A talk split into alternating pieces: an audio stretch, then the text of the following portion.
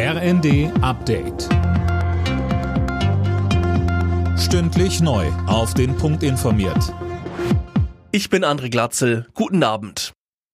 Der Winter wird für Millionen Menschen in der Ukraine lebensbedrohlich. Das meint die Weltgesundheitsorganisation angesichts der russischen Angriffe auf das ukrainische Stromnetz.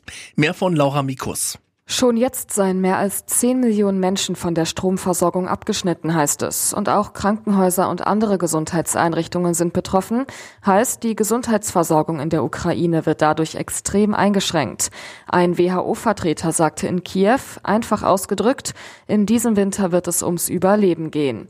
Die WHO rechnet damit, dass zwei bis drei Millionen weitere Menschen ihre Häuser auf der Suche nach Wärme und Sicherheit verlassen werden. Nach dem Güterzugunglück im niedersächsischen Landkreis Gifhorn kristallisiert sich heraus, dass offenbar eine Bahnmitarbeiterin schuld war. Sie soll die Strecke freigegeben haben, obwohl dort noch ein Güterzug stand.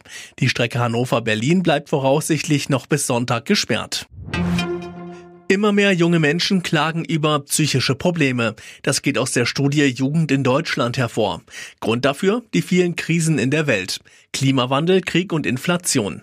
Betroffen ist demnach mittlerweile jeder Vierte zwischen 14 und 29. Der Kinder- und Jugendpsychiater Dirk Naumann sagte uns, Das Problem ist, glaube ich, auch, dass sich Ängste mit der Zeit abschwächen, auch wenn es weiterhin akut ist. Das ist ja auch beim Klimawandel etwas, was auch Menschen daran hindert, konsequent ihr Verhalten anzupassen. Also man könnte ja fast sagen, vom Klimawandel, die Angst ist ja zumindest aus meiner Sicht sehr begründet und nachvollziehbar. Und das, was wir dagegen tun, ist ja wahrscheinlich gar nicht ausreichend. Und eigentlich müssten wir alle viel mehr Angst haben.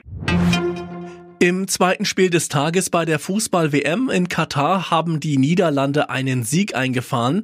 Gegen den Senegal stand am Ende ein 2 zu 0 aus Sicht der Niederländer. Zuvor hatte England deutlich mit 6 zu 2 gegen den Iran gewonnen. Alle Nachrichten auf rnd.de